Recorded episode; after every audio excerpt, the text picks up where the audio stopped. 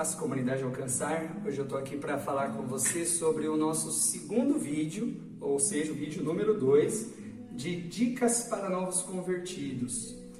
Por que, que isso é muito importante? Isso é muito importante porque uma pessoa, quando ela nasce de novo, quando ela entrega a vida para Jesus, ela quer fazer o certo, ela quer saber por onde andar e às vezes ela não tem informação e ela tem sede, ela tem fome, é como uma criança mesmo que nasce, né? ela tem aquela vontade de se alimentar e a gente precisa saber caminho que a gente deve seguir. Então, esse vídeo é muito importante por isso. Hoje nós vamos falar sobre é, julgar o que é uma igreja evangélica e o que não é uma igreja cristã evangélica, tá joia?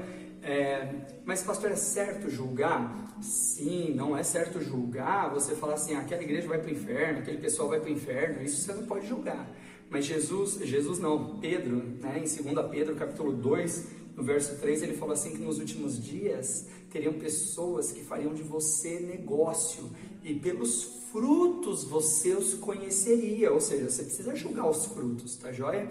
Então, é, você às vezes entrega a sua vida para Jesus aqui com a gente, mas depois você vai morar numa outra cidade, num outro estado.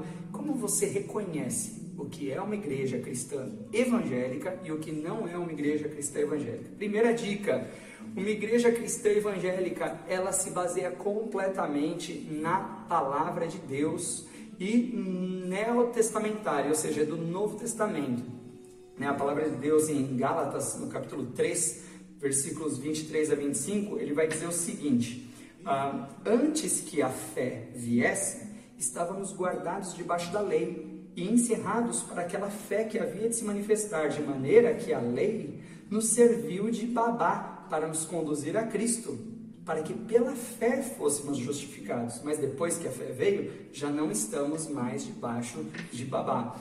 É, então, o Antigo Testamento ele nos ensina as coisas, né? ele nos ensinava os preceitos. Né? E o, a igreja evangélica neotestamentária ela não vai usar o Tanar, que é o Antigo Testamento. Ela vai usar o Novo Testamento para é, para se doutrinar. A igreja evangélica, a igreja cristã evangélica, ela usa o Novo Testamento para se doutrinar. Ela não vai usar o Antigo Testamento. O Antigo Testamento ele aponta para Jesus, né? Porque só Jesus conseguiu cumprir toda a lei, só ele conseguiu fazer tudo quando, conforme mandava o figurino. Né? Então a primeira coisa é que nós não aceitamos nada que contradiga a palavra de Deus. Né? Ou seja, é, existem várias igrejas e várias religiões, às vezes se dizem evangélicas, né? mas você precisa saber como é, saber se é uma igreja evangélica ou não. Então ela se baseia unicamente na palavra de Deus e ela não aceita nenhum acréscimo. Por quê? Apocalipse 22, 18 fala: qualquer que acrescentar alguma coisa às escrituras ou retirar alguma coisa das escrituras, as maldições desse livro vai ser acrescentada na vida do cara. É, então nós não aceitamos é, nada que venha contradizer. Então, às vezes você tem uma, você tem a palavra de Deus e você tem um outro livro e você em algum momento vai ter que decidir entre um e outro. Ou você tem a palavra de Deus, mas você tem o líder more dessa religião e, e às vezes ele vai falar alguma coisa que contradiga aquele pedacinho das escrituras tal, mas não tem desculpa. Isso para a igreja evangélica, tá joia? Tem várias doutrinas, várias religiões que nem são é, é, enfaticamente cristãs. Elas aceitam a Bíblia, mas aceita também esse livro, aceita também esse líder, aceita também isso daqui. Então isso não é uma igreja evangélica. A igreja evangélica aceita só a Bíblia, ela se doutrina pelo Novo Testamento. A joia? Segunda coisa na igreja evangélica, aqui é a igreja evangélica raiz, tá? Não a Nutella, raiz mesmo.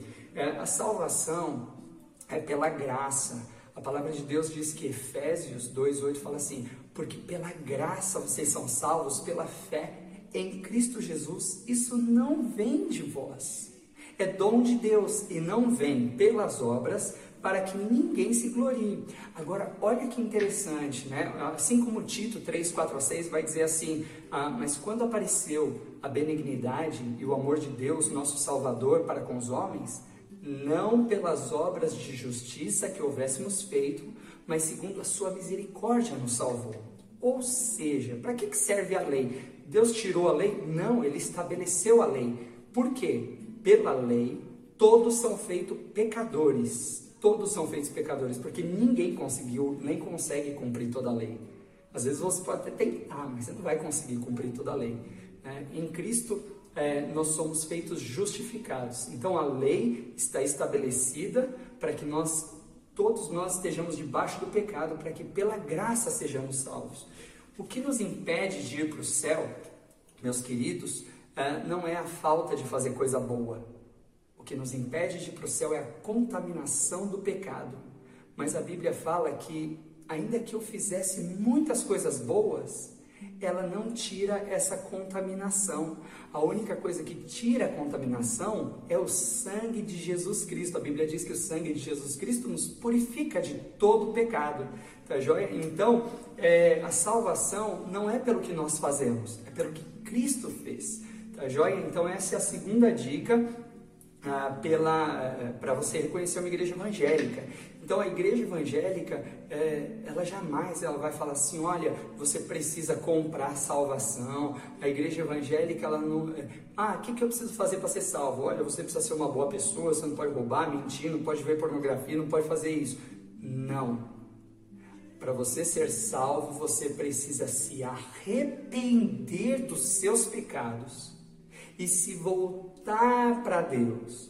Então, você vai fazer coisas boas não para conquistar algo, mas porque você já conquistou e recebeu o perdão de Deus, você vai se aplicar a boas obras. Eu gosto muito desse exemplo, por exemplo, dízimos e ofertas, né, que o pessoal às vezes malha tal, né, a igreja evangélica e tal. Mas deixa eu te explicar como é que funciona.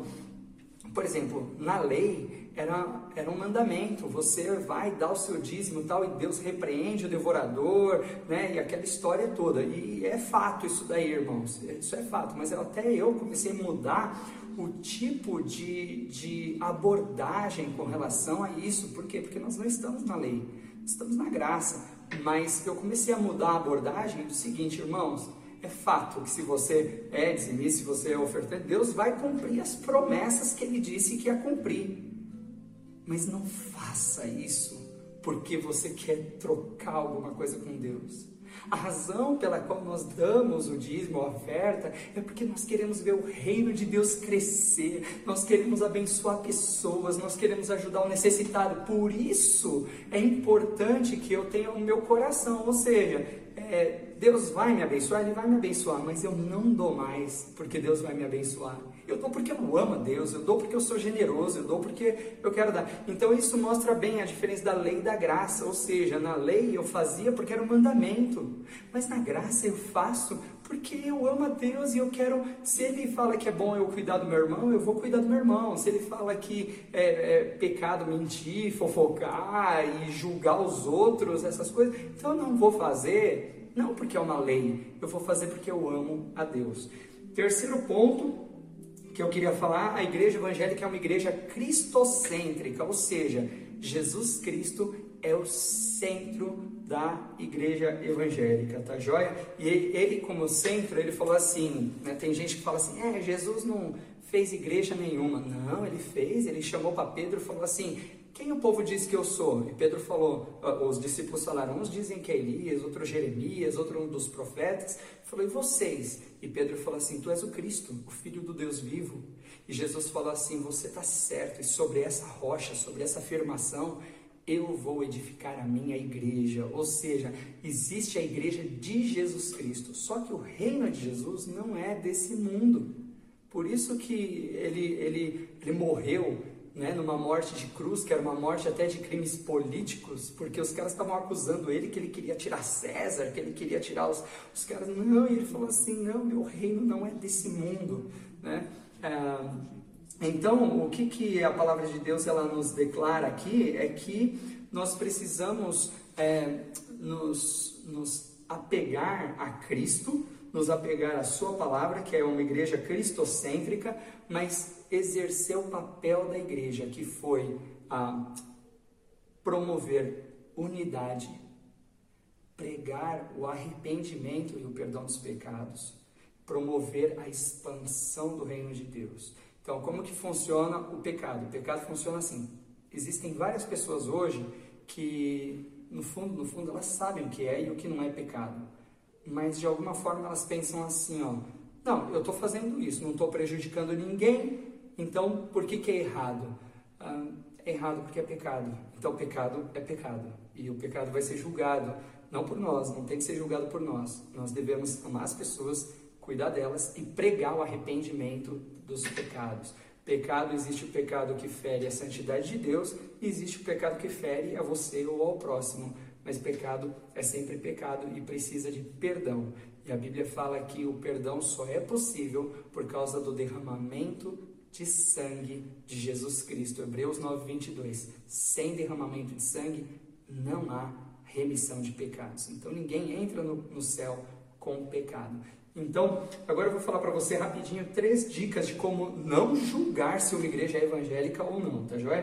Primeira dica, a gente não julga a igreja pela cor da igreja. Gente, é, parece piada, mas é verdade. Tem gente que fala assim, nossa, é uma igreja preta, não é uma igreja evangélica. É, cara, é contradiz o que Jesus falou, porque Jesus falou assim: você tem que julgar pelo fruto, não pela aparência, não pela imagem. Né? Outras pessoas falam: nossa, aquela igreja é cinza, aquela lá é de Deus, ó, aquela é azul, aquela lá é de Deus. É, não, a gente não julga a igreja pela cor. Nós não julgamos também pelo nome. Queridos, não é porque alguém abriu uma igreja e escreveu Igreja de Jesus Cristo que aquela igreja é de Jesus Cristo. Tá joia? É, você tem que ver pelo fruto se é uma igreja que segue a Bíblia, que ela acredita na salvação pela graça, e se é uma igreja cristocêntrica. Tá joia? Ah, outra coisa, nós não julgamos uma igreja se ela é evangélica ou não pela vestimenta. Existem pessoas que acreditam que se meu, se você é crente mesmo, você tem que vestir assim, ou você tem que fazer o cabelo assim, ou você pode fazer isso ou não é, isso, isso não está na palavra de Deus. Né? Então, nós não julgamos pela cor, pelo nome, nem pela vestimenta. Nós precisamos aprender a julgar pelos frutos. Espero que você tenha sido abençoado, que Deus te abençoe cada vez mais e até o próximo vídeo aí que a gente vai se encontrar para falar sobre mais dicas de novos convertidos.